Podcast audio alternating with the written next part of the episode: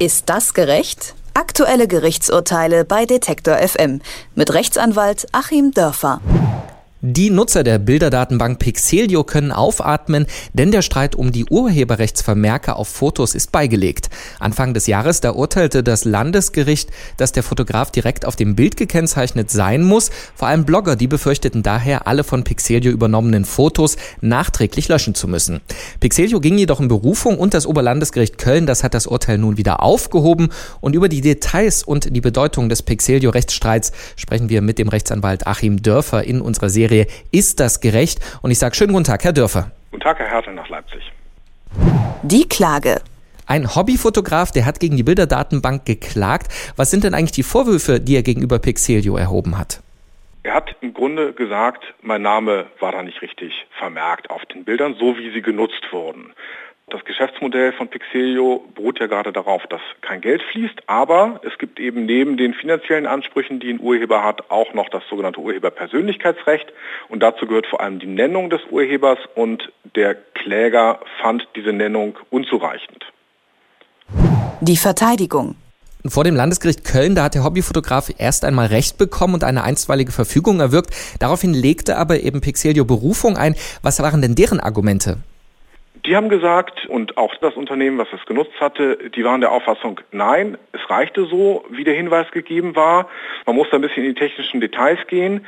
Der Urheberhinweis und der Hinweis auf den Namen des Fotografen und der Hinweis auf die Quelle Pixelio war gegeben auf der eigentlichen Website, dort wo man also liest, da stand es unten auf der Seite, vollkommen korrekt. Der Fotograf wollte aber, dass es zusätzlich noch genannt wird, wenn man rein die URL, die dann eben mit JPEG endet, von dem Bild aufruft. Und ja, dazu hätte man das im Grunde in den Quelltext eingeben oder auf dem Bild irgendwie vermerken müssen. Das war technisch gar nicht möglich. Und diesen Hinweis auf die technische Unmöglichkeit äh, gab es dann auch und zum zweiten den Hinweis, dass sowas ja ganz üblich ist, dass man natürlich in so kleinen Vorschaubildern oder in dem isolierten Bild keinen Urheberhinweis anbringt.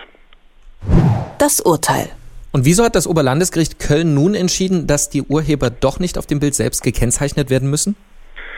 Die haben sich im Grunde dann auch der Argumentation von Pixelio und von den Nutzern dieses Bildes angeschlossen. Sie haben gesagt, es reicht nach den Bedingungen von Pixelio, aber auch nach dem, was im Internet eben üblich ist. Das ist ein wichtiger Hinweis für uns alle, die wir solche Fotos zum Beispiel bei Facebook verwenden. Das Gericht hat also gesagt, es reicht, wenn in der wirklichen Verwendung, in der redaktionellen Verwendung im Text das klar gekennzeichnet ist, mit einem Hinweis unter dem Bild oder unten auf der Seite, sodass er eben klar zu finden ist. Ich muss jetzt nicht in das Bild selbst praktisch diese Hinweise noch aufnehmen, weil das ist nicht üblich, ist technisch auch kaum möglich und würde eben ähnlich wie bei den kleinen Thumbnails die Sache auch unglaublich kompliziert machen. Also haben sie gesagt, sehr praxisnah, nein, so machen wir das nicht. Und ich finde das Urteil sehr gelungen. Was hätte es denn für die Nutzer bedeutet, wenn der Urteilsspruch eben anders ausgefallen wäre? Naja, das hätte bedeutet, dass im Grunde dieser gesamten urheberrechtlichen Frage eine andere Richtung gegeben worden wäre. Es ist ja durchaus noch ungeklärt, wie ist es mit diesen kleinen Vorschaubildchen, die ich in irgendwelchen Facebook-Posts habe. Muss ich da jetzt auch sagen, wer dieses Foto gemacht hat, wenn ich da auf irgendwelche Waren oder auf Sachverhalte, Zeitungsartikel verweise? Und das war schon so ein Richtungsstreit und jetzt geht es in die Richtung, es wirklich praxisnah zu machen.